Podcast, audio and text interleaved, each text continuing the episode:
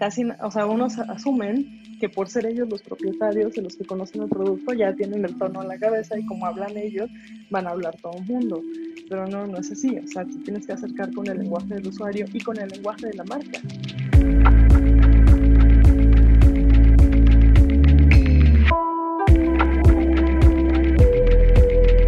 Hola, en unos momentos más arrancamos con el episodio.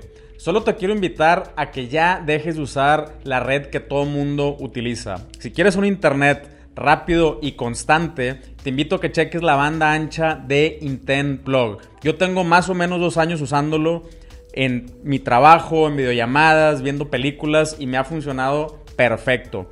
Lo mejor de todo es que es súper fácil, solamente lo pides por internet, te llega el modem, lo conectas en tu casa y ya tienes Wi-Fi listo para usarse. Te dejo el link en la descripción de este episodio para que cheques si tú estás ubicado en la zona de mega velocidad de Intent Plug. Ahora sí, vamos con el episodio. Hola y bienvenido a un millón al mes. Ya sabes que aquí siempre traigo pura, pura bandita que de alguna manera nos va a ayudar o te va a ayudar a eh, mejorar, eh, a lograr esta, tan, eh, esta meta que todos queremos lograr, que es llegar a vender un millón de pesos al mes con nuestra tienda en línea. El día de hoy traigo a Natalia Rodríguez. ¿Cómo estás, Natalia? Muchas gracias por estar aquí tan temprano, compartiendo tu conocimiento y tu sabiduría. Hola, Pancho. No, pues muchas gracias a ti por la invitación. No, no, no, al, contrario. Bueno, voy a hacer una, pequeña intro. Eh, normalmente no, no, nos llevamos mucho tiempo eh, presentando a los, a, los, invitados y a las invitadas porque eh, la, raza ya sabe que si están aquí es porque sí le saben, porque a mí me consta que sí le saben.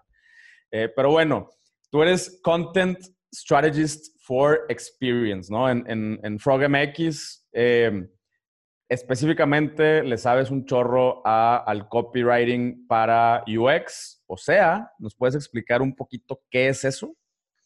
Sí, creo que nunca habían hecho una, una presentación tan, tan acertada y tan, Te cuento un poco. Mi, mi puesto como tal en, Frog es Content Strategist for Experience. Y es for Experience porque eh, me dedico mucho más a la experiencia de usuario. O sea, habrá Content Strategists que hagan estrategia para social media, habrá quienes hagan eh, para marketing, habrá quienes hagan para otro tipo de contenidos, pero específicamente mi puesto eh, hace estrategias de contenido para experiencia de usuario.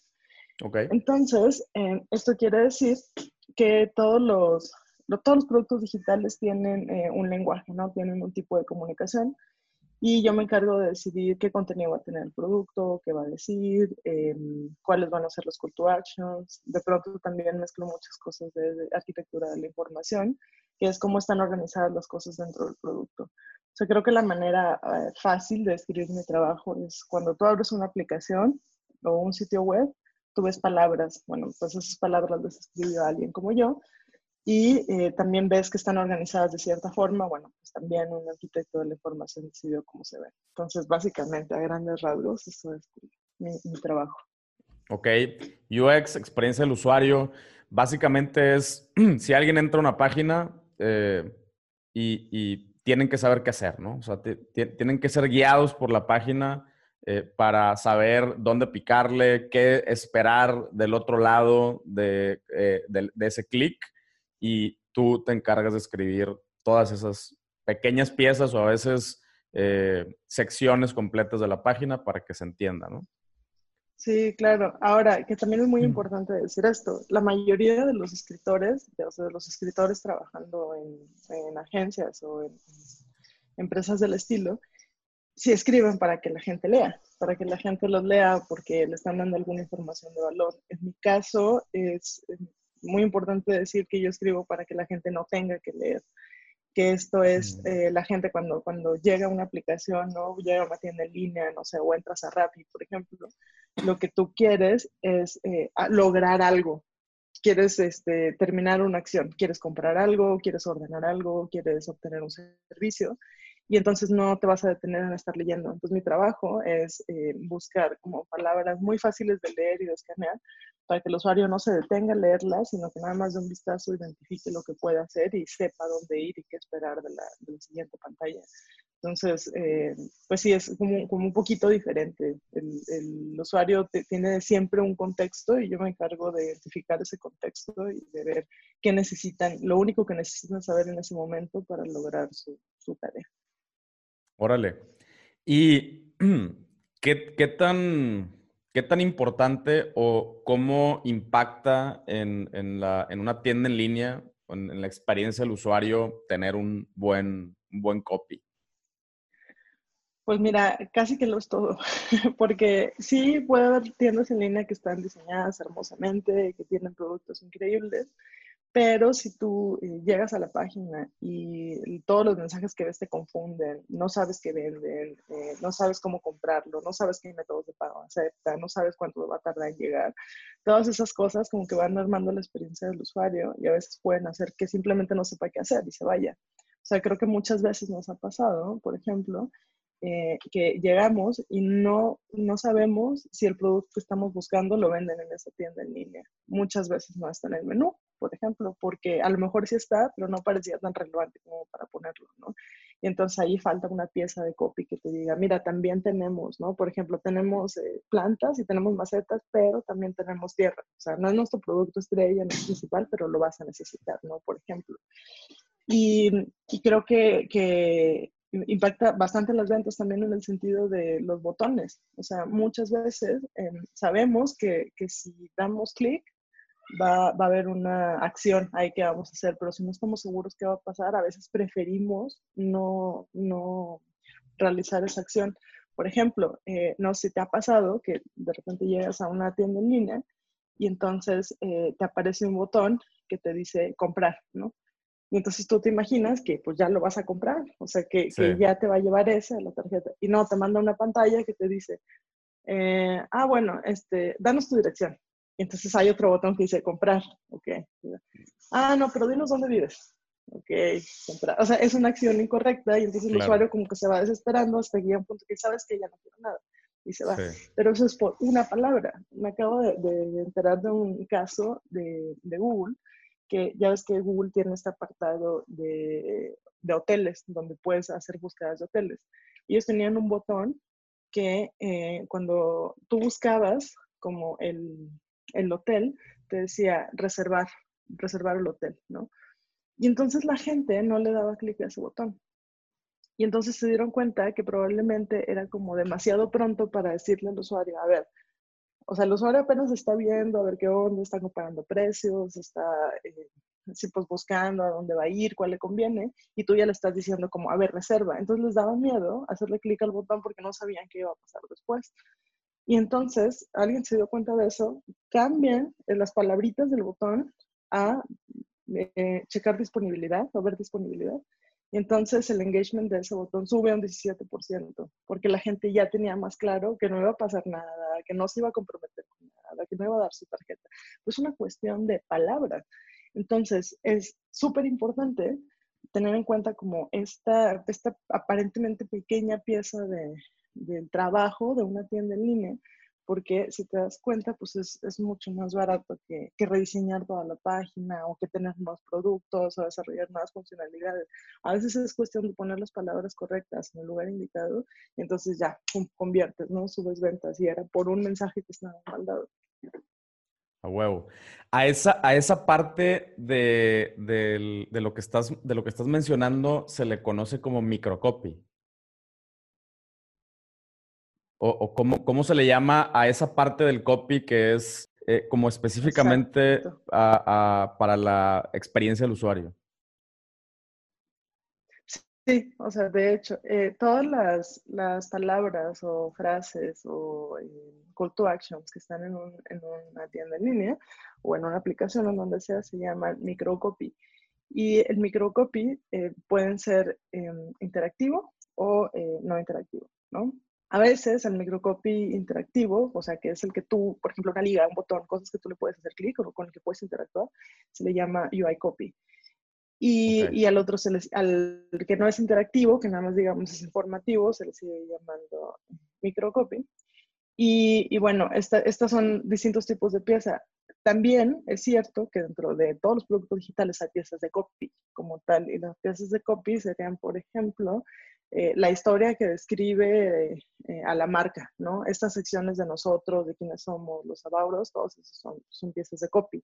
O a lo mejor si tú llegas y hay un mal gigante, porque a lo mejor, no sé, es Black Friday y hay una, una oferta muy chida, entonces esa parte que es como muy vendedora, que es, este, que es un gancho, ese también es copy. ¿Por qué los diferenciamos? Porque el copy está enfocado a vender y el microcopy está enfocado a mejorar la experiencia del usuario. Son dos cosas bien distintas y a veces las hacen personas distintas.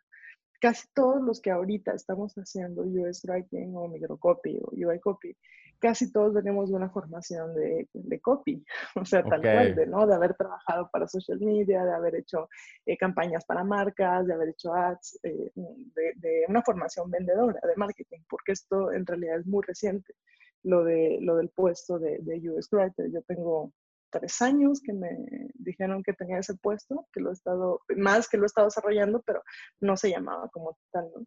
Entonces, hay estas distintas piezas, todas colaboran con la experiencia, todas convergen, o sea, obviamente yo me quiero enterar de la oferta y quiero que me agrade, pero también quiero saber cómo aprovecharla y entonces ahí convergen todos los tipos de, de copy, microcopy y copy. Ok. ¿Cómo llegaste a este pedo? O sea, sé que estudiaste lenguajes audiovisuales por lo, o sea, de, de, lo cual no sabía que existía, o sea, lenguajes audiovisuales, una, una carrera como tal. Eh, pero, ¿por qué? O sea, a mí es una de las cosas que más me cuestan, así que de que página en blanco es igual a, en mi, en mi mundo, mente en blanco, así de, o sea, traigo dos mil ideas y me siento documento en blanco, blanco. Eh, haz de cuenta que soy como un monje, así se me se me pone la mente en blanco y llego al nirvana. Llegas al nirvana, claro, en una página en blanco ya. ¿Tú pues cómo, qué pedo contigo? ¿Cómo, ¿Cómo llegaste ahí? Buena pregunta. Eh, te va a sorprender lo que lenguajes audiovisuales significa. Lenguajes audiovisuales era, espero que todavía sea, creo que sí, una carrera que se estudia en la Facultad de Artes Visuales. Eh, yo estudié en la, en la, Autónoma de Nuevo León. Eh, soy, de Monterrey, aunque ahorita ya llevo siete años en, la Ciudad de México. Pero bueno, en ese tiempo eh, yo no sabía qué estudiar. y de repente fue como, ah, claro, pues esta carrera el padre, ¿no? Entonces, en realidad, lo que yo estudié fue cine y fotografía. Y desde un punto de vista como más de analizar las películas, de analizar este, todo el lenguaje visual, y entonces yo me acuerdo que yo era buenísima para las clases de semiótica, era buenísima para las clases de redacción, de guion, de todo eso que tuviera que ver con palabras, y no era tan buena para las clases visuales. Y siempre, desde que estaba en la prepa, escribo poesía, escribía poesía y había ganado como algunos premios, me gustaba mucho, mucho el rollo de escribir. Y eventualmente, cuando salí de la escuela, salí a los 20 años de la escuela, estaba muy, muy chavo, Em, tuve un trabajo como editora y la primera cosa, o sea, el, trabajo inmediato después de ese lo conseguí porque había una revista súper, súper bonita que se llamaba Blanco Pop, que era digital, y los textos tenían, bueno, todas las faltas de ortografía del mundo, todas. Estaba, tenían typos, tenían faltas de ortografía, la redacción estaba como rara, y las fotos increíbles y la página increíble. Yo dije, no, no puedo dejar que esto ocurra. Les escribí, les dije, oye, pues yo escribo, si quieres te ayudo, como corregir tus textos. Y ellos me dijeron, sí, nos late, vente a trabajar con nosotros en la revista, ¿no? Y entonces eso fue hace 10 años, exactamente fue en el 2010, en, en, los últimos días de abril. Entonces, acabo de cumplir 10 años como trabajando para productos digitales. Yo siempre, desde que empecé a trabajar escribiendo, he escrito para productos digitales. Y entonces empezó con esa revista y después este, empecé a trabajar para agencias como freelancer y después empecé a trabajar ya de tiempo completo para una agencia. Y la primera agencia en la que trabajé aquí, curiosamente se dedicaban a desarrollar sitios web, era como su core. Entonces ellos eh, necesitaban a alguien que mantuviera los blogs de, de esas páginas. Pero ya que me tenían ahí, y esto es la historia de, de todo el mundo, cuando no te tienen, no existes, no te necesitan. Pero cuando te tienen, te vuelves indispensable. Claro. Está cañón. Te necesitan para todo. O sea, te necesitan para que escribas el blog, pero para que escribas el anuncio, pero también para que hagas el copy de no sé qué, y también de una vez optimízame este sitio para motores de búsqueda. Y entonces te empiezan a, llenar de cosas y yo, yo empecé pues siendo la única que escribía el equipo, y terminé con un equipo de ocho personas, cuando, donde todos hacían cosas diferentes eh, y, y me tocó dirigir ese equipo y entonces ahí se empezó a escuchar, ese era 2015, 2014, 2015, el concepto de experiencia de usuario, ¿no? Era como, ah, hago UX. ¿Qué? O sea, yo tenía un compañero que hacía eso y nadie sabía que era eso. Entonces era como, no, es que él hace UX. Ah, no, pues sí, Ricardo, ¿quién será? ¿Quién sabe? Pero lo hace y wow, ¿no? Debe ser supermaster en algo. Y entonces ahí me fui metiendo, metiendo, metiendo. A mí me, me encanta, siempre me ha gustado mucho, pues como más ayudarle al usuario que tratar de venderle algo. Y, entonces eventualmente en otro trabajo ya un jefe me dijo como, oye, es que tu perfil está mal, tiene mal el nombre. O sea, tú no eres en realidad content manager, tú eres eh, pues UX writer. O sea, en realidad lo que haces y es para lo que te necesitamos, vente a mi equipo de UX. Y entonces allá pensé aprender otras cosas, que Scrum, que Design Thinking, como que otras cosas ya muchísimo más enfocadas a el trabajo de, de diseñadores de experiencia y, y de ahí para arriba. Entonces he ido como que aprendiendo junto con los diseñadores de experiencia y eh, con los diseñadores de interfase qué se necesita. O sea, creo que una característica de este trabajo es que uno no, no puede trabajar solo. O sea, generalmente un copy trabaja, ¿no? Te, te dicen, no, pues haz este, hazme este, este copy, después ya le ponemos imagen, o sabes que tenemos esta imagen, pon un copy y tú lo haces nosotros como US Writers no podemos trabajar solos. Siempre necesitamos estar muy juntos con los diseñadores de experiencia como para a ver qué pantalla sigue de esta, ¿no? Y vamos trabajando en los wireframes y vamos haciendo, creando la experiencia juntos, pero no, no, uno sin el otro no, no podrá trabajar. Entonces, pues así, así es como me fui metiendo. Pues, evolucionando con la práctica, la verdad. Qué chido. No, pues así es la única, la única forma picándole a todo, ¿no? Y, este, y rompiendo cosas también. También, exactamente. Lo, bueno, lo bueno es que el día de hoy, y es lo que mucha raza no, no entiende, que el, o sea, el día de hoy con las plataformas es muy difícil romper cosas. O sea, le puedes picar y, le das, y le das para atrás y ya no pasó nada. Entonces hay que, hay que atreverse como quiera un poquito a, a, romper cosas, no vas a romper nada grave. No vas a tirar el sitio, exacto, no, vas a romper ningún proceso, porque ahorita las páginas ya están preparadas para, para que sean personalizables. Exactamente. O sea, también es eso, no es que estés en código, que le tengas que mover líneas, no, para nada. O sea, es cambiar un, un, texto en un campo, ya no pasó nada. A huevo. Oye, bueno, a ver, para, para ir resumiendo los, los conceptos, entonces ya hablamos de del, del eh, como microcopy, ¿no? Eh, hablamos de el, el bueno, el, UI copy y mencionaste también, eh, así como de pasadita, el tema de la arquitectura, ¿no? Que, que es algo que yo también menciono un montón y, y, que, y que les, o sea, siempre les, les hablo de la importancia de, de contar con una buena arquitectura porque, digo, tú no me vas a dejar mentir, al menos en las tiendas en línea hay dos tipos de usuarios. Los que se van a scrollear hacia abajo, que creo que es la raza más, más joven, así como que, ya crecieron con, con, dispositivos inteligentes, eh, y, pero no necesariamente, ¿eh? porque también, eh, y, y bueno, y está el otro perfil que se va directo al menú. O sea, entran y a lo primero que le pican es al, menú de inicio y de, ahí, de ahí navegan la página, ¿no? Entonces, eh, como, o sea, nosotros tenemos que pensar en, estas, en estos dos perfiles de usuarios y todos los que están como en medio.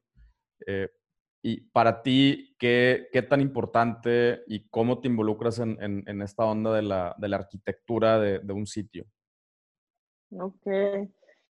Pues sí, de hecho hay dos tipos de perfiles. Hay eh, los que los que, como tú dices, scrollean, andan viendo qué onda, o, van directo al buscador o se van al menú. Creo que este comportamiento que tú mencionas mm, sí tiene que ver con un tipo de usuario y también tiene que ver con lo que el usuario necesite en ese momento, ¿no? O sea, si, si el usuario está buscando algo muy, muy específico, que ya sabe que ahí está, que ahí lo ven, que la marca y cómo se llama y todo, pues ya vas al buscador y te lo evitas. O sea, piensa que tú vas eh, a, pedir en un súper en línea y quieres, este, no sé, específicamente una marca de jamón, pues la buscas, ¿no? ¿Para qué te va? Pero otras veces, cuando el usuario no está tan convencido, entonces puede elegir otros comportamientos de navegación, ¿no? Si no sabe qué va a comprar, pues le scrollea. Si sabe qué va a comprar, pero no sabe exactamente en qué presentación o qué marca, entonces puede ser que se vaya al menú para que le muestre todas las categorías de ese producto. O sea, como que a veces, por ejemplo, siento que eh, las, las, personas que están tratando de levantar una tienda en línea, como que le dan mucha importancia a una u otra, ¿no? O sea, como que dicen, es que mi página debería tener un buscador. En realidad debería tenerlo. O sea, si tienes, si nada más tienes tres productos, pues, seguramente no lo vas a necesitar. Así si tienes un catálogo gigante de 500, entonces te recomendamos que sí lo tengas, ¿no? Sí. O, ponlo el, el, eh, buscador, ponlo en un, en, una, en un plano hasta abajo, por si de plan, o una palabrita nada más que diga ahí buscar, pero no el buscador zona. Tan protagonista, ¿no? Exactamente. Eh, es, es muy importante. La otra, ¿no? Eh, y, y, esto ya va respondiendo un poquito como, como me involucro yo. Pues eh, lo que yo decido es qué va a ir en la página y en qué orden se va a presentar en la página. Muchas veces tenemos conceptos distintos de arquitectura, entonces nos pueden decir, no, es que la arquitectura es el código o está en el backend. Sí, también está en el backend. Es que la arquitectura se ve y es el menú muchas veces le llamamos arquitectura solo al menú. Es la arquitectura de información no es nada menú. Es eh, cómo se estructura, digamos, todos los fierros de la página. Pues, sí es el menú, pero también es qué dice en cada, en cada palabrita del menú. Eso se llaman etiquetas. ¿Dónde están los términos? ¿Dónde están todos los legales? ¿Dónde, ¿Cómo se estructura el header? ¿Cómo se estructura el footer? ¿Y cuál es la navegación de una página a otra? O sea, tú sabes que eh, puedes estar en el home y puedes mandar a diferentes páginas, ¿no? Puedes mandar a, los productos de cierta categoría, o puedes mandar a eh, la sección de conócenos, o puedes mandar a al formulario de contacto, pero entonces todos esos flujos de navegación y cómo regresas a, a, una página anterior o que no habías visto, todo eso también se tiene que mapear y es arquitectura de información, ¿no? Todos los flujos de navegación, eh, mapas de sitio, la estructura de las etiquetas, a veces la optimización para motores de búsqueda entra dentro de esa categoría. Entonces, yo lo que hago, lo que, lo que me toca hacer es primero escuchar al usuario, preguntarle, oye, eh, tú eres consumidor de tal, ok, ¿qué te gustaría ver? ¿Cómo ha sido tu experiencia? ¿Qué no te ha funcionado? Entonces, hay algo que, que llamamos mucho en el medio como los dolores del usuario detectamos los dolores del usuario, qué necesita, qué le duele, dónde le podemos ayudar. Y a partir de ahí empezamos a, definir una estrategia, es decir, a ver, a tales tipos de tus usuarios les interesa A, a otro tipo le interesa B, a otro tipo le interesa C. Y tenemos que cuidar que la página digamos, eh, obedezca a las necesidades de todas esas audiencias, porque no es nada más una audiencia, claro. no es nada más el que se lea, no es nada más el que busca en el menú, no es nada más el que ya conoce el producto, también son los que no lo conocen. Entonces, ¿cómo favorecemos a todos ellos para que todos logren finalizar la compra? entonces vamos haciendo una estructura, ¿no? Y vamos haciendo, siempre empezamos haciendo pantallas, ¿no? Decimos, ah, bueno, para esto definitivamente debe haber una pantalla, por ejemplo, donde se muestren todos los productos. O definitivamente para esta marca tendría que haber una sección donde tú digas que es eh, lo más reciente o lo nuevo que añadieron a la tienda. Empiezas a detectar patrones de comportamiento en los usuarios. Y entonces a partir de ahí, de ir haciendo pantalla, uno se va dando cuenta de cuál es la estructura y la arquitectura en realidad del sitio, porque haces el dibujito del wireframe y si le pones una palabra que diga, aquí va a haber un botón que diga comprar, aquí va a, haber, va a haber un botón que diga registrarse. Como que dice, ah, claro, si hay un botón que dice registrarse, esto detona otra pantalla que empieza el flujo del registro y tiene que llevar estos datos, y tiene que llevarse, entonces empieza a detectar toda en realidad la arquitectura que es y a definirla. Yo me encargo de documentarla. Muchas veces esto, esto lo hacemos entre todos pero yo tengo que encargarme de, de, registrarla en foto, de que eso quede en un archivo, de eso, eh, que al, vigilar que alguien no pase un overflow. O, sea, cada, cada iteración la van documentando. Sí, la vamos documentando. Y es importante, a nivel de arquitectura y a nivel de lenguaje, es importante eh, documentar las iteraciones, porque puedes volver a caer en eso que ya hiciste. No está mal, pero habría que respaldar esa decisión. O sea, todas las marcas, por ejemplo, tienen palabras que no usan, que te dicen, no, es que yo a mis usuarios eh, no les llamo usuarios, les llamo participantes, ¿no? Por así decirlo, porque es el concepto de la marca.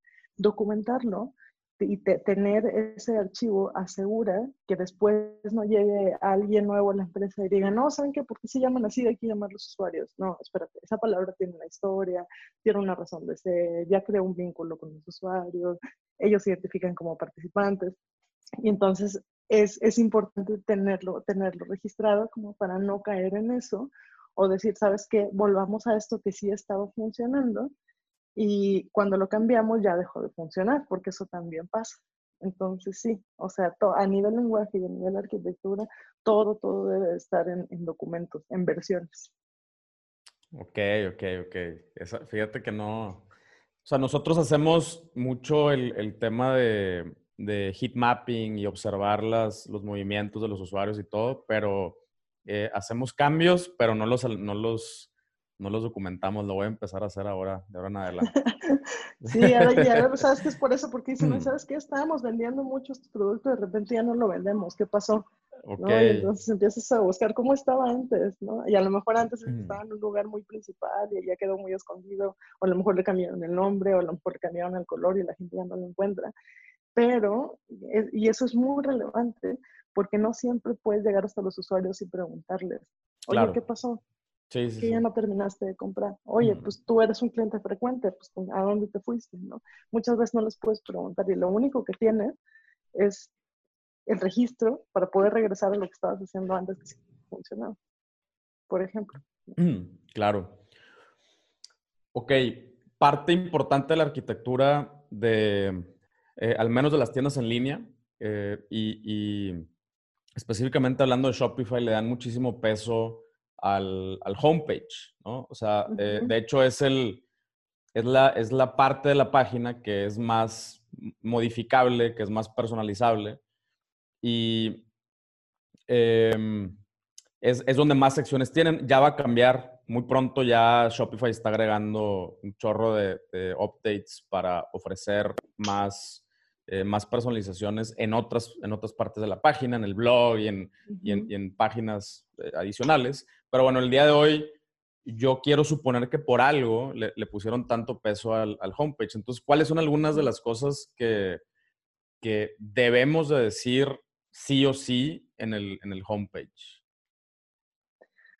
El homepage tiene mucho peso porque es, es, la portada del libro, o sea, es donde es la fachada de la tienda, es la portada del libro, es lo que ve el usuario antes de comprometerse a, comprar algo.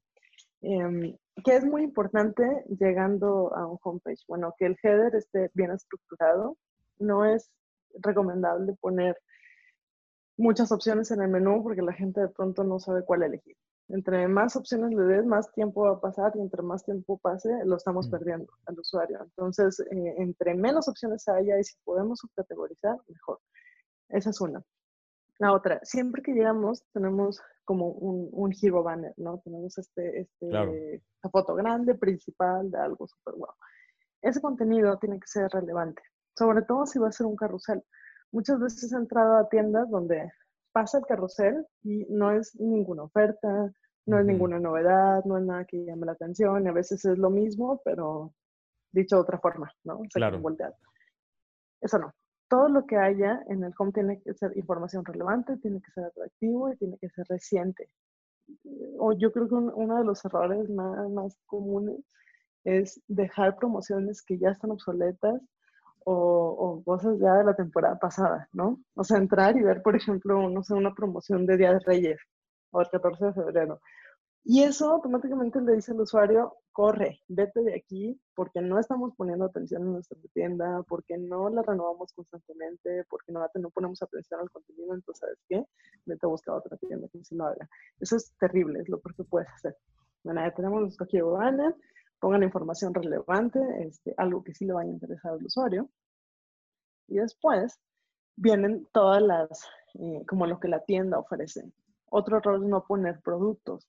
Después de eso, sí o sí tiene que haber productos, porque si no, el usuario no se da cuenta de un solo vistazo, los que scrollean, porque muchos no van a pasar de eso que se ve en la pantalla, ya que sea que estén en su móvil o que estén en una versión desktop, muchos no van a pasar del banner, o sea, se van a ir directo al menú y van a decir, a ver qué tiene esta gente, deja mi bebé, van a empezar a navegar.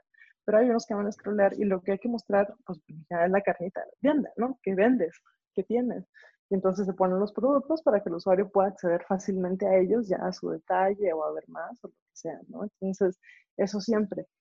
Información más secundaria, como más, eh, menos relevante, suele ser, por ejemplo, ya, ¿no? La historia de la tienda, el contacto, o las sucursales. O sea, mucha gente quiere poner sucursales hacia arriba. Y también, o sea, sí es bueno porque llevas tráfico a las tiendas físicas, pero bueno, si estás en la tienda en línea es por algo. O sea, a lo mejor no quisiste ir a la sucursal. Y si llegas buscando una sucursal muy específica, pues te vas a ir al menú donde veas que dice sucursales o localizador de sucursales. Punto súper, súper importante. Hay gente que trata de innovar en el lenguaje y entonces dice, ay, no, voy a usar unas palabras más floridas, que se vea así y que se escuche diferente y que nadie lo tiene. Eso le añade muchísima carga cognitiva al usuario. Y al decir carga cognitiva me refiero a que si el usuario eh, batalla para saber qué significa una palabra o esa palabra no la identifica bien, no la tiene en su sistema, no va a saber que está ahí y nunca va a encontrar la información. Acá, en, los nombres de las etiquetas y en el microcopy, es súper importante que no tratemos de reeducar al usuario, sino que lo hablemos con sus palabras, en su lenguaje. O sea, ahorita está muy de moda mezclar anglicismos y todo el mundo quiere hacerlo en inglés o con palabras en inglés y eso está bien siempre y cuando tus usuarios usen ese tipo de lenguaje. Porque si no lo usan, pues entonces, ¿para qué? ¿Para qué les estás diciendo las cosas de esa forma? Pero bueno, como te decía, ¿no? Tienes, Se el contacto. Tienes de que 10 segundos más o menos para, para hacer que el usuario sí se interese o no se interese. Y si de esos 10 segundos lo vas a poner eh, a descifrar qué te refieres o, o, a entenderle al chiste, ¿no? Eh, Exacto. probablemente ya lo perdiste, por eso, por eso lo mencionas, ¿no? Exacto, lo menciono porque el tiempo es, es como, yo siempre recuerdo eh, como un dato que dice que tú tienes como tres segundos de que conoces a una persona a, a que decides si te podrías enamorar de ella o no. Okay. Así de rápido es también O sea, tú llegas, ves y dices, este me llama, no me llama. O sea, no ves primero, no ves los colores. Si entras a una tienda que tiene unos colores eh, que, no, que no están vivos, que están como apagados o que no armonizan o algo así, y aparte ves un montón de información, un montón de texto, dices, ¿sabes qué? Entonces, y no lo, no lo piensas, lo sientes. Te da como que una vibra rara y dices, eh, adiós. Pero si ya fuiste lo suficientemente bueno como, como creadora de tienda en línea para que el usuario se quedara, así, llegar, se quedara, seleccionar una opción. Entonces ya de ahí la experiencia tiene que ser simple, tiene que fluir así sin fricciones. Entonces debe ser rápido y te digo, no, no puedes este, quitarle tiempo descifrando. Ay, ¿dónde estaba esto? Ay, ¿qué dice? Ay, no entiendo dónde está, ¿no? No conozco esa palabra. Eh, hubo un caso que nos, nos, contaba una maestra que tuve de US Writing, que ella había eh, trabajado en un proyecto para hacer un rentacar en línea.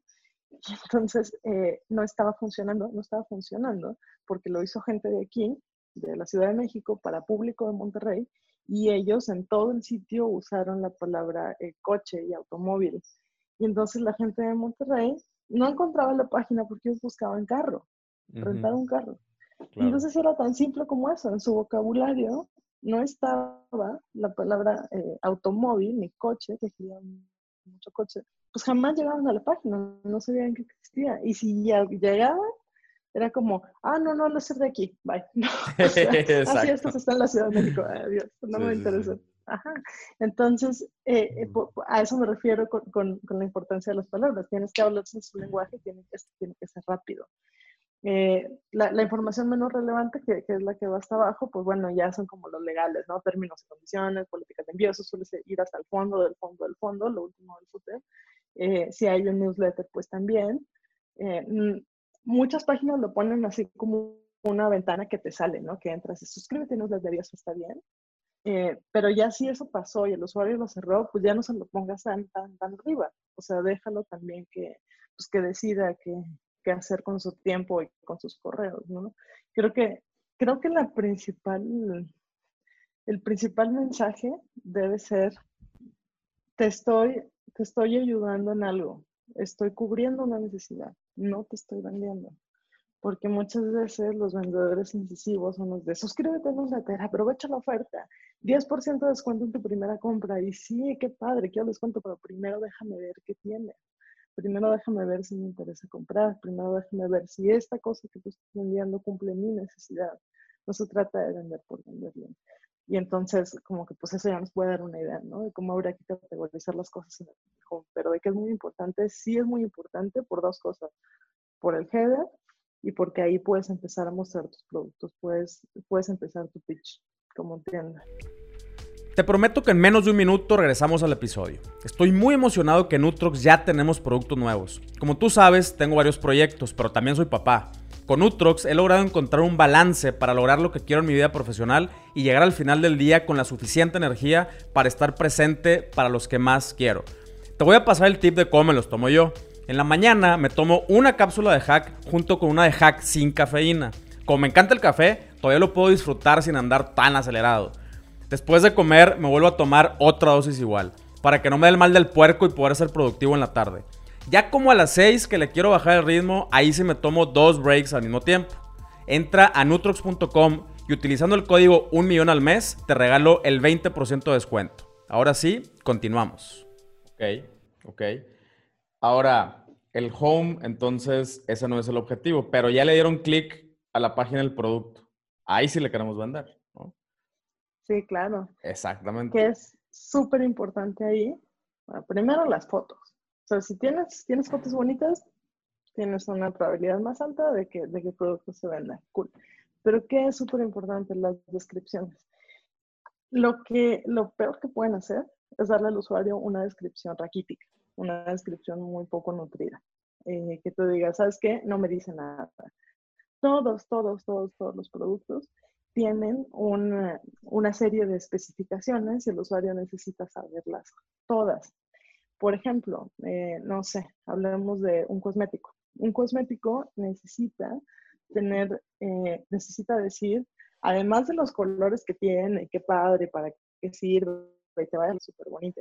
todos los días sabemos de de cualquier cosmético, necesitas saber qué ingredientes tiene, si tiene contraindicaciones para la gente que es alérgica, necesitas saber cuál es el modo de almacenamiento, necesitas saber si tiene alguna fecha de caducidad, si viene con algún accesorio, de qué materiales está hecho en el caso de que sea una brocha, un aplicador. O sea, necesitas tener como que un montón de consideraciones, porque el producto no se lo vende si ya, el usuario lo va a usar, valga la redundancia y va a tener toda una historia con ese producto y necesita saber si, si quiere comprometerse con ese producto. En el caso de un mueble, si tú no pones las dimensiones, es muy poco probable que la gente lo compre porque no va a saber si cabe en su casa. seguramente tiene un espacio pensado, ¿no? Y seguramente anda con el flexómetro por toda la casa de hoy sí me va a caber aquí o, o si esto es la altura que necesito o no.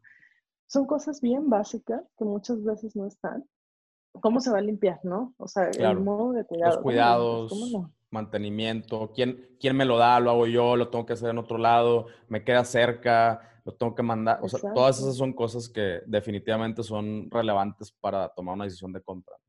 Sí, claro, y cada, cada tipo de producto tiene sus, propias características, entonces, ¿qué pasa? Que si yo no veo eh, todas esas, eh, la descripción completa, todos esos bullets que necesito saber, eh, la impresión, como muy, muy atrás en la cabeza del usuario, es, a ver, e, ellos me quieren, me quieren vender, pero en realidad no les interesa mi experiencia con su producto. Claro. Y entonces uno pues em, te tiene que mostrar como vendedor pues interesado y decir, a ver, sí, yo te voy a vender esto, pero a la larga te va a traer beneficios en esto y esto y esto, este, si lo cuidas así, así te va a durar mucho. Eh, si no te gustan, pues los puedes devolver, tienes 30 días, o sabes que no aceptamos devoluciones, entonces piénsalo muy bien, como todas esas cositas, cuándo me va a llegar, cuánto puede estar, tiene descuento, le tengo que añadir el costo de envío.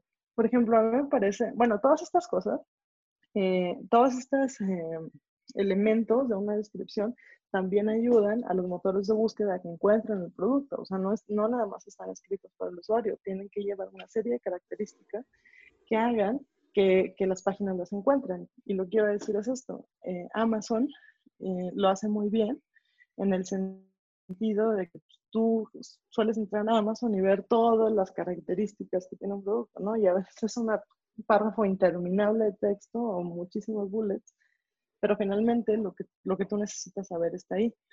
¿Dónde, están, ¿Dónde no se ve bien para el usuario, pero sí para los motores de búsqueda? En los títulos de muchos productos de Amazon, te has fijado que tienen unos títulos larguísimos, porque están diciendo todas las palabras clave que pueden en el título. O sea, casi que te, te dicen, ¿no? Como toda la descripción del producto, aparte sus especificaciones técnicas y hasta su peso y sus medidas y no sé qué, no sé qué, todo en el título. Eso para el usuario es muy incómodo es muy difícil de leer, o sea, de, leer conscientemente, pero bueno, escaneas y ya sabes que ahí viene, solo que se ve muy atiborrada la información. No es la mejor práctica para la experiencia del usuario, es la mejor práctica para una tienda en línea en masa y que vende como, eh, pues sí, digo, del tamaño de Amazon, en vez de todo, obviamente todo lo tiene que distinguir súper bien. Quizás no sea una buena estrategia para alguien que vende menos productos en un área más localizada. O sea, me ha tocado muchísimas veces que yo con el cliente me dicen, es que yo quiero ser Amazon. ¿Cómo te explico? ¿no? O sea, no, no, tenemos los mismos objetivos, no, comparten. Entonces, como que siempre, siempre, al, al, estar en la página de un producto, se tiene que ver súper clara la descripción, las fotos de muy buena calidad. Todas las fotos, punto importante, tienen que tener etiquetas SALT, porque las etiquetas SALT las ve el motor de búsqueda y también los ven los software para las personas que, que no pueden eh, ver la imagen por, alguna discapacidad visual o lo que sea. Eso le da mejor ranking al producto. Y también tienen que estar muy claros los botones de añadir al carrito o de comprar ahora o, u otras secciones que puedas hacer. ¿Cuál es otro error súper común? Que le dan el mismo peso cuando hay dos botones juntos. Cuando hay dos botones juntos, tienes que pensar siempre en que un botón tiene que ser más relevante que el otro, el de la acción deseada, ¿no? El de pagar con PayPal, ¿no? O comprar ahora, o no sé. Y a lo mejor el secundario es como que no tiene un color tan, tan llamativo, es el de añadir al carrito, no sé, por poner un ejemplo. Pero si ponen los dos al mismo peso, error. El usuario no va a saber qué va a ser cuál, no va a tener ningún criterio de elección. ¿Cuál le pico? ¿No me llevar este? ¿Qué es mejor? Bueno, no, no sé. Bye, adiós. O sea, cuando tienes dos, dos elementos iguales, muy cerca, eh, es muy probable que pienses que su función es la misma y ese es el tema. Es bastante confuso. Entonces, no, siempre tiene que estar eh, uno resaltado de una manera para que eso como que rompa tu, tu actividad, digamos, de escaneo y digas, ah, aquí hay algo diferente, déjame y leo qué es. Y entonces cuando tú lees, ah, aquí dice añadir al carrito o aquí dice comprar ahora, ¿no? Ah, bueno, pues ya, ya sé que decido yo, quiero seguir comprando, pues escojo este. Ya me quiero ir y quiero este artículo, mejor escojo este. Pero sí, eso es súper importante. O sea, el producto, digamos que es la decisión final, es la promesa de matrimonio, es cuando ya hace la niña. Claro. Tiene que ser perfecto. Es, es, de, es de, las, de las cosas, sobre todo también hay que considerar que eh, el, la página del producto también puede ser un landing, ¿no? O sea, eh, nos quedamos con la idea del landing de esta, de esta página intermedia que antes usaba mucho en los, en los ClickFunnels, en los ClickFunnels, pero la definición técnica eh, y estricta de landing es dónde pisó el usuario la primera vez que inició esta sesión. Entonces, eh, si tú estás haciendo un ad y, y, los, y, el, y estás promocionando un producto específico, lo más recomendable es que lo lleves directamente a la página de ese producto específico entonces la página del producto también tiene que tener algunas características que tiene de tu homepage. O sea, tienes que también tener, buscarle cómo contar un poquito la historia, cómo, cómo eh, lo, que mencionabas, decir eh, cuáles son, o sea, cuáles son las políticas de envío, eh, cómo puedes pagar. O sea, hay, hay, un chorro de cosas que tienes que abarcar también en la, en la página del producto, además de la misma descripción del producto. Sí, claro. O sea, por ejemplo, cuando ves alguna ad de una tienda en línea, de, sobre todo estas tiendas grandes, ¿no? Por ejemplo, pues, Amazon, Wish, lo que quieras, generalmente te muestran productos, te muestran un carrusel de productos. Y pues está chido porque estás viendo que venden. Entonces dices, ah, claro, me interesó esta olla express, ¿no? Entonces Le das clic y lo que espera uno, pues que lo lleve directamente al detalle del producto. Claro. ¿Cómo cuentas la historia en ese sentido? Primero, porque conservas un estilo visual coherente con el de tu homepage.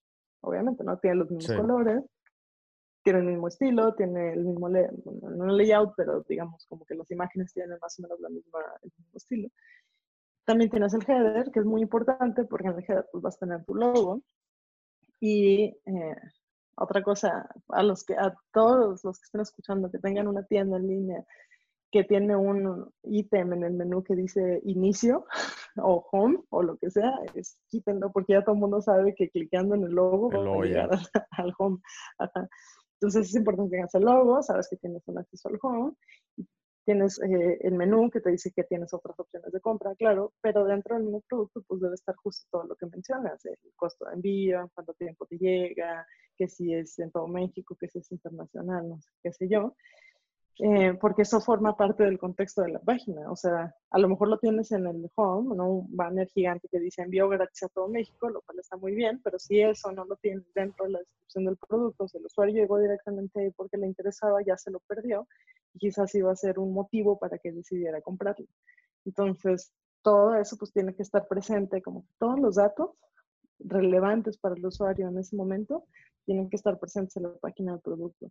Y todo el contexto, digamos, todo el marco de la página, que si tienes una sección de filtros o productos destacados, o tienes este, pues, tu header organizado con tu logo y las opciones de arriba, todo eso es como que el contexto que le dice al usuario, a ver, esta es una tienda seria, es una tienda real, no te vamos a estafar, porque también muchos usuarios tienen como esa renuencia a comprar en línea porque no saben si les van a clonar la tarjeta o si se las van a bloquear o si ¿no? Mil, mil implicaciones que hay ya con los pagos. Como que todo eso que el usuario necesita saber para tomar la decisión eh, sin tener que navegar más, entre más rápido mejor.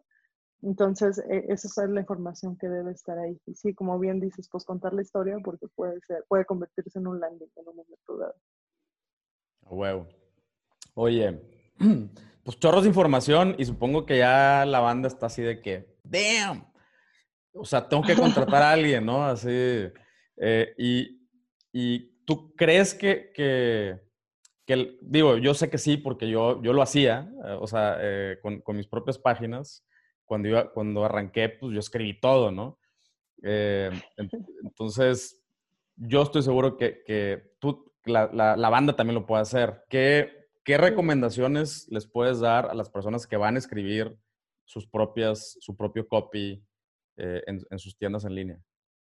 Eh, muy bien, pues mira, si se van a aventar a la aventura de escribir su, su propio copy, que yo también estoy segura que lo van a hacer o ya lo hicieron, lo primero que tienen que hacer, si en el caso de que ya tengan una tienda en línea arriba, tendrían que eh, someterla al criterio de otras personas. Y esto es súper simple. Lleva, traes a alguien que no haya visto la página nunca, el amigo del amigo, este, la prima de la vecina, quien sea, y entonces les vas haciendo preguntas. Y esto es, em, es una técnica en la que el usuario va hablando y va platicando lo que va haciendo. Y entonces se ve, se ve muy claro, ¿no? Porque te dicen, ah, claro, ya entré, estoy viendo que tienen plantas, que tienen macetas, a ver, a mí me interesa, me voy a meter aquí y aquí estoy viendo que tienen, y entonces la persona está, va tomando notas, el propietario, ojo, que también tiene que ser alguien que más o menos comparta características con la audiencia a la que quieres llegar, ¿no? Hasta no vas a poner a un niño de 8 años y tu público es de 15 a 45. Y entonces ya entran, te van diciendo y la persona va tomando notas sobre qué cosas no vio, un error que se comete aquí a veces es como decirle, pero ¿a poco no lo viste? ¿No? Como que hace sentir mal al usuario porque no, no encontró tal o cual opción. Y no, ahí tiene que estar uno así aguantando. Me ha pasado con clientes que están presentes en la entrevista de usuario que están así de, mm, no sé, te quiero decir que estoy maldita, ¿no? ¿Cómo no viste esa opción? No, pero si ahí dice grandote, envío gratis. casi, casi que se ponen así, no, les gana el ego. Y no, hay que estar súper calladitos, tomando nota de lo que vio, de lo que no vio, de lo que encontró, de lo que no encontró. Puedes hacer unas seis entrevistas, siete entrevistas, diez, las que quieras. No más de diez, porque entonces ya como que se empiezan a repetir, empiezas a encontrar patrones, lo cual pues está chido, pero ya es básicamente ocioso. Y eh, empiezas a implementar los cambios que viste conforme a eso. Y esa es una manera muy saludable de hacerlo. Antes que tú entres y digas, mm, creo que esta página no está bien, creo que esto no funciona bien, creo que aquí le debería cambiar.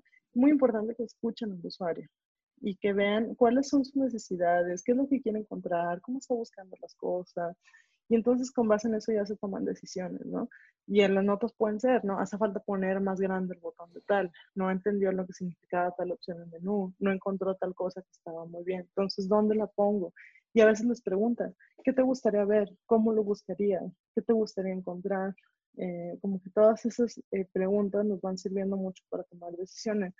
Ese es el primer paso para poder escribir un microcopy de una página que ya está, corregirlo. De una página que no está, pues mira, para primero, para decidir las, las etiquetas del menú, yo les recomiendo siempre usar Google Trends. En Google Trends hay una función que tú puedes comparar dos términos o más de búsqueda y tú dices, ¿no? Volviendo al ejemplo que te decía, a ver, yo pongo coche, lo comparo contra automóvil, lo comparo contra carro. Y entonces, como tú puedes segmentar en Google Trends, tiene muchas herramientas, tú le puedes decir, a ver, aquí específicamente en esta zona, ¿cómo le llama la gente? ¿No? ¿Cómo lo busca? Y lo que te dice Google, no, pues lo buscan como tal cosa. Y hasta te, te sale una lista de referencias de los contextos en que lo han buscado. Te puede decir como accidente de carro, ¿no? Entonces, ah, bueno, no, no me quiero relacionar con eso. A ver, relacionado con renta. Ah, bueno, me relaciono con renta, lo busquen así, así, así. Entonces ahí te puede dar una idea más o menos clara. Digo, pues es Google, todo el mundo lo, lo usamos eh, en todo el mundo. Pues quién mejor para darte esa información, ¿no? De cómo lo busca la gente para que, para que sí te puedan encontrar. Y ahí vas decidiendo cuáles son los mejores términos de búsqueda y por lo tanto cómo se tienen que llamar las etiquetas de tu menú, si llegaras a tener duda de eso. Eh, y pues nada, lo que yo diría es que se fueran eh, perfeccionando con el tiempo, o sea, no dar por sentado de, ah, ya lo escribí, ya, ya está chido y así lo dejo porque las tendencias van cambiando, las audiencias van cambiando, o sea, siempre hay como que estar, tener un ojo en por qué no está funcionando, para eso también sirven mucho las métricas, ¿no? ¿Dónde, dónde, ¿Cuánto tiempo se están quedando en cada página? ¿Dónde se me están yendo? ¿Hasta dónde están llegando el flujo de compra y luego por qué abandonan? Y entonces reanudar la investigación y ver, pues bueno, qué está pasando. Eh, prácticamente no se necesitan herramientas, eso sí, o sea, es un Docs, un Excel, eh, lo que sea, digo, herramientas digitales, no lo van a hacer en su libreta, no les va a servir. Eh, obviamente tienen que tener eh, definido el tono de la marca y este es un showzazo porque casi, o sea, unos asumen que por ser ellos los propietarios y los que conocen el producto ya tienen el tono en la cabeza y como hablan ellos, van a hablar todo el mundo pero no, no es así. O sea, tú tienes que acercar con el lenguaje del usuario y con el lenguaje de la marca para, por el que quieres proyectar. ¿Por qué pasa esto? Porque muchas veces, si tú eres el único propietario eh, y tienes ¿no? toda la experiencia del mundo escribiendo tus productos y vendiéndolos, ¿qué va a pasar cuando tu equipo crezca? ¿Qué va a pasar cuando, cuando tengas que delegarle, por ejemplo, las redes sociales a un community manager o cuando tengas que ver instruir a una persona de capacitación al cliente. No va a tener lo que tú tienes en la cabeza de cómo debe hablar tu marca o de qué palabras puede decir y qué palabras no. Todo eso se tiene que documentar. Mm. Tienes que hacer una lista de palabras que se pueden decir, de palabras que no se pueden decir, cuál es la personalidad que quieres transmitir, eh, cómo, cómo sueles contestarle los usuarios, con qué actitud. Todo eso debe estar documentado para que quien sea que vaya a escribir la comunicación, eh, la persona del equipo que vaya a representar a la marca en cualquier contexto pueda seguir estas reglas de, comunicación. Eso hay que establecerlo desde el principio. Bueno, ya hablé de las etiquetas, que tendríamos que decidir todos estos elementos. Todo hay que escribir todos los copies y siempre eh, escriban cortito, o sea, entre más cortito mejor. Eh, para comunicar la mayor cantidad de cosas posibles. Siempre va a haber la opción de poner una liguita, un botón que diga ver más, leer más, consultar todas las políticas de envío, tal y tal. Pero bueno, entre más, más breve mejor. Cuidar todos los copies de los botones, por favor. Que sean acciones muy, muy específicas a lo que va a pasar. Tratemos de no usar palabras genéricas, ¿no? Enviar, cerrar, aceptar. No, o sea, ¿qué va a pasar en realidad cuando yo le dé, ¿no? Clic ese botón, que, pero que es también muy importante, y esto casi nadie lo menciona. Cuando yo doy clic a un botón, me tiene que dar un feedback. ¿Y qué es el feedback? Por ejemplo, cuando yo eh, lleno un formulario de contacto y le doy, no sé, ya termino, ¿no? Entonces, este, no, enviar. Le di enviar. El feedback es, gracias, recibimos tu comentario, nos pondremos en contacto contigo y aquí bien específicos, ¿no? En las próximas 24 horas, o nos pondremos en contacto contigo inmediatamente, bla, bla, bla, tu correo y te vamos a hablar a tal número para que si el usuario pueda como checar esto y diga, ay, puse mal mi teléfono, ¿no? puse mal mi correo, no déjeme enviar otro. Y siempre a todo feedback le corresponde una acción, que es muy importante. Todo el feedback te digo, ah, ya se mandó, o que no se mandó, es un mensaje de error, pero siempre tiene que haber otra cosa, volver a tienda, enviar otro mensaje, ahí la acción cambia, pero tiene que el usuario tener una opción de, ok, ya pasó esto, ¿y ahora dónde voy? ¿No? ¿Y ahora qué hago? Tengo que decir, ah, bueno, pues mira, puedes seguir comprando, puedes este, mandar otro mensaje si quieres, depende ahí que, que les convenga. Eso es muy, muy importante. En, tanto el feedback como los mensajes de error, eh, los estados cero, las páginas no encontradas, todas esas cosas se nos suelen olvidar, se las dejamos ahí al sistema, pero si tienen un, buen microcopy es más probable que el usuario se empiece a, a familiarizar más con la marca y enamorar más de ella. Hablamos mucho de las descripciones de producto. No olvidemos los documentos legales, eso siempre tiene que estar, términos y condiciones, política de privacidad, envíos y devoluciones, todo eso eh, tiene que estar revisado por, por abogados y tiene su propia redacción legal, pero debe estar presente en una liga aparte del sitio donde el usuario lo pueda consultar. Para las tiendas en línea esto es crucial, o sea, no, nunca lo, lo dejen. Eh, las notificaciones, o sea, todos los correos que se mandan de tu pedido va en camino, dejaste un, un, producto en tu carrito, todos estos también, no se los dejen en el sistema porque un día hagan el ejercicio, bueno, más bien, todas las veces que compren en línea, hagan el ejercicio de leer conscientemente los correos que les envían, sí, mejor, y vean si el botón les está diciendo lo que, lo que en realidad es porque muchas veces las páginas así se lo dejan al sistema, o sea, claro, o sea, Shopify sabe perfectamente lo que está haciendo y tiene botones bastante aceptados, pero no podemos asegurar que en el contexto del producto de cada uno eso sea acertado. O sea, a veces, a veces lo puedes mejorar, a veces decides dejarlo así porque funciona y está bien, pero tiene que ser consciente. Eh, con notificaciones, pues me, me refiero a eso, ¿no? Como todos esos correos. Y bueno, como les decía, pues documenten las iteraciones y todo lo que vaya saliendo y cambiando, vayan actualizando su documento en, haciendo una versión más. Y bueno, todo eso se hay que tomar en cuenta para escribir el, el microcookie de un producto digital, básicamente. Pues sí, pero la, pues la neta es que, a ver, quieres vender, eh, y, y, quieres, o sea, realmente quieres que tu página, que tu página funcione, que tu página convierta, pues tienes que hacer la chamba, ¿no? O sea, si, si, si eso te da hueva, o pues entonces págale a alguien para que lo haga, o si no eres bueno, o sea, ahorita yo, yo en, en, en este punto ya prefiero pagarle a alguien porque ya me di cuenta que, que mi valor está en otro lado y, eh, y que hay personas mucho mejor que yo en esa chamba, pero también yo lo he hecho cuando lo he tenido que hacer. Entonces, si quieres vender en línea, lo que sí es cierto es que lo tienes que hacer. ¿Quién lo va a hacer? Ahí es pedo tuyo. ¿no? o de otra persona. O de otra persona, exactamente. Sí, sí, sí, claro, sí, sí, sí. Pero sí, es algo que no, no, se puede dejar al azar, ni se le puede dejar al sistema, ni es una decisión ligera. O sea, definitivamente tiene que haber ahí un proceso. Claro, claro.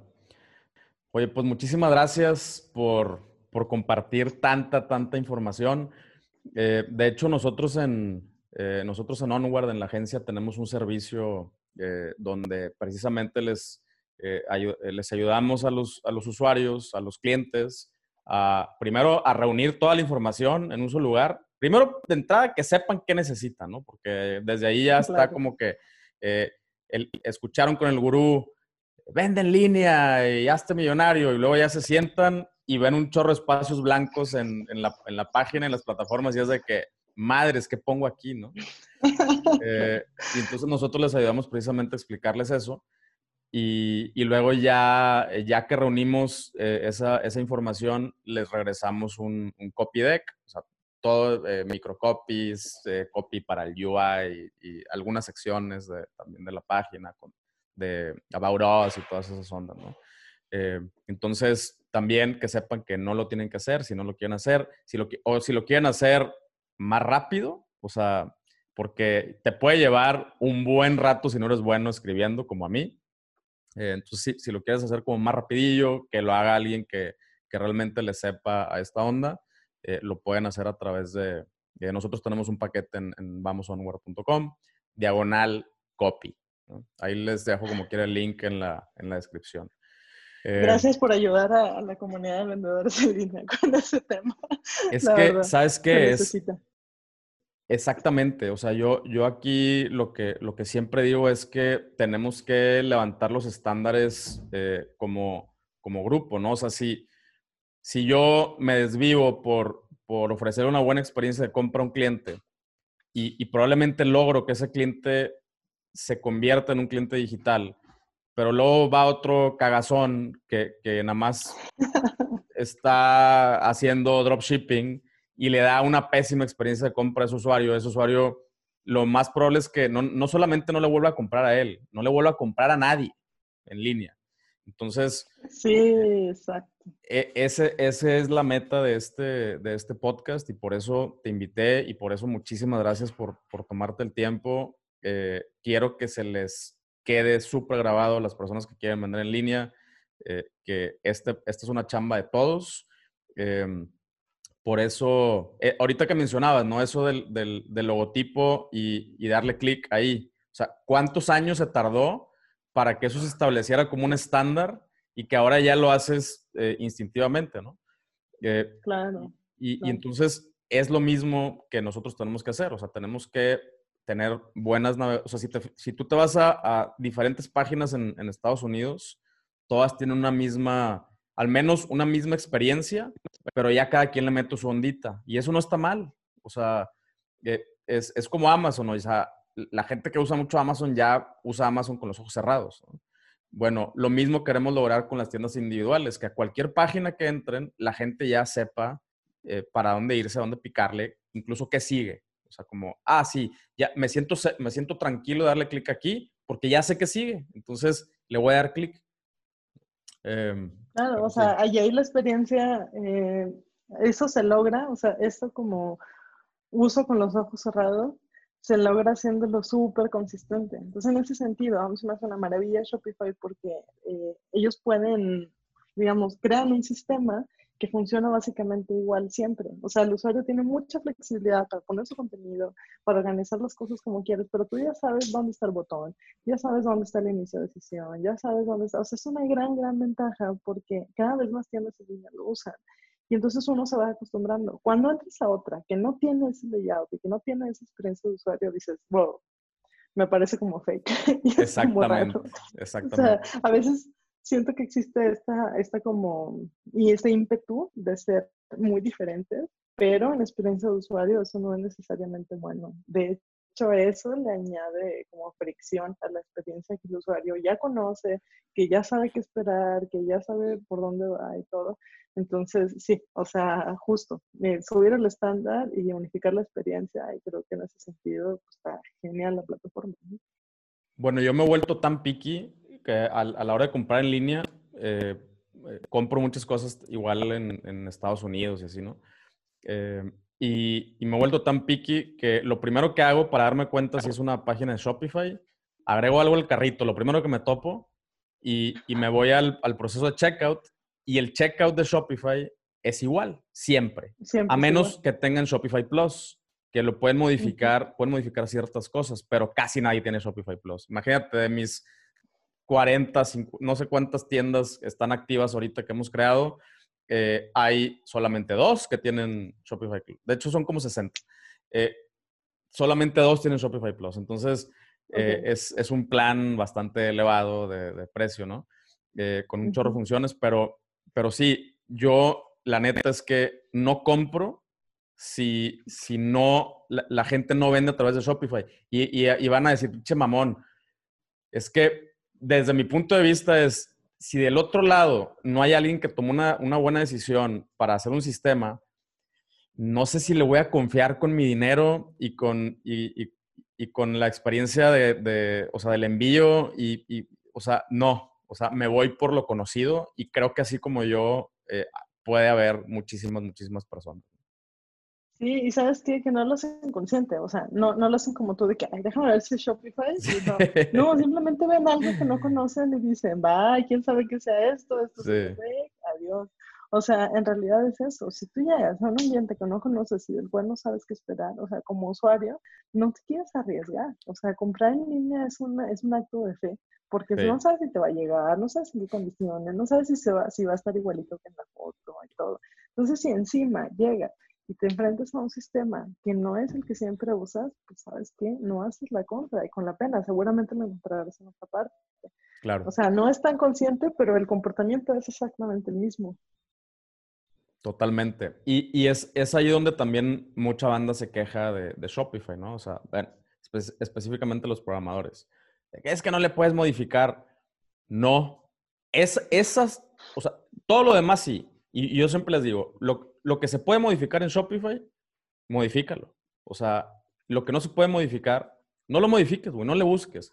Hay un millón de tiendas utilizando Shopify, imagínate la cantidad de data y la cantidad de, recursos que le he invertido a la usabilidad, al, UI, al UX, para decir, esto es lo que funciona, esto es donde la gente confía, aquí es donde la gente se atora, esto no me lo toques. O sea, por ejemplo, tú en Shopify no puedes cambiar precisamente que, el logo no apunte al inicio. O sea, es... ¿Por qué? Porque no mames, güey. O sea, ¿qué, en eso quieres innovar y quieres, o sea, quieres confundir a la, a la banda. Este, De plano hay cosas que no te dejan cambiar porque precisamente ellos ya saben qué es, qué es lo que funciona. Todo lo demás, dale. Ahí, sé creativo. Para eso está. Exactamente, exactamente. Para eso está modificable. Lo que, lo que no está modificable, por como tú bien dices, ya lo hizo un experto, ya no, ya te quitó ese trabajo, ya lo hicieron por ti y justo es lo que estás pagando, ¿no? No pagaste para tu estar Exactamente. Muy, muy claro. Ajá, Así es.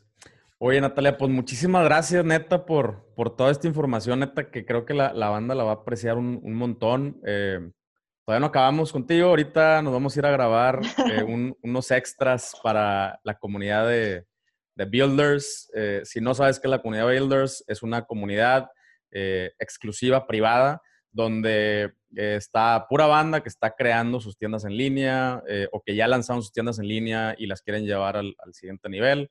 Eh, lo encuentran en patreon.com, diagonal un millón al mes. También les dejo el link en la descripción. Eh, y pues ahí Natalia nos va, nos va a dar unas, eh, unas guías, ¿no? unas guías de, cómo hacer una, una, buena página de producto. pero bueno, pues muchísimas gracias por, por tu tiempo, de verdad. Y créeme, créeme que es información valiosa que, que me emociona compartir por lo mismo que te digo. O sea, quiero que realmente en México y en Latinoamérica levantemos los estándares y más gente se atreva a comprar y en beneficio para, o sea, eso va a ir en beneficio para todos. Sí, seguro. Espero que, que les sirva, que, que, lo puedan aprovechar y que sí se avienten a, mejorar el, microcopio de la tienda porque digo, sí, sí, sí, porque los primeros beneficiados pues, van a ser los propietarios y obviamente los usuarios van a estar felices. Si tienes un usuario feliz, pues vas a regresar. Entonces, pues no, muchas gracias a ti por la invitación. Yo encantada de, hablar de esto, que es mi tema favorito. sí, ya lo, ya lo puedo ver. Pues muchísimas gracias, neta. Y a ti que escuchaste este episodio, te lo vuelvo a repetir, vale madre si no lo aplicas. Ya Natalia te dio una super guía por dónde empezar, qué herramientas utilizar. Lo más importante es hoy, hoy que ya lo escuchaste, abre tu, Google Doc y ponte a escribir y ponte a implementar las cosas. Arregla una cosa de tu página un día a la vez. Al final del mes vas a haber arreglado 30 cosas, güey. Entonces, eh, y así es como funciona este pedo. Eh, muchísimas gracias nuevamente y nos vemos en el siguiente episodio.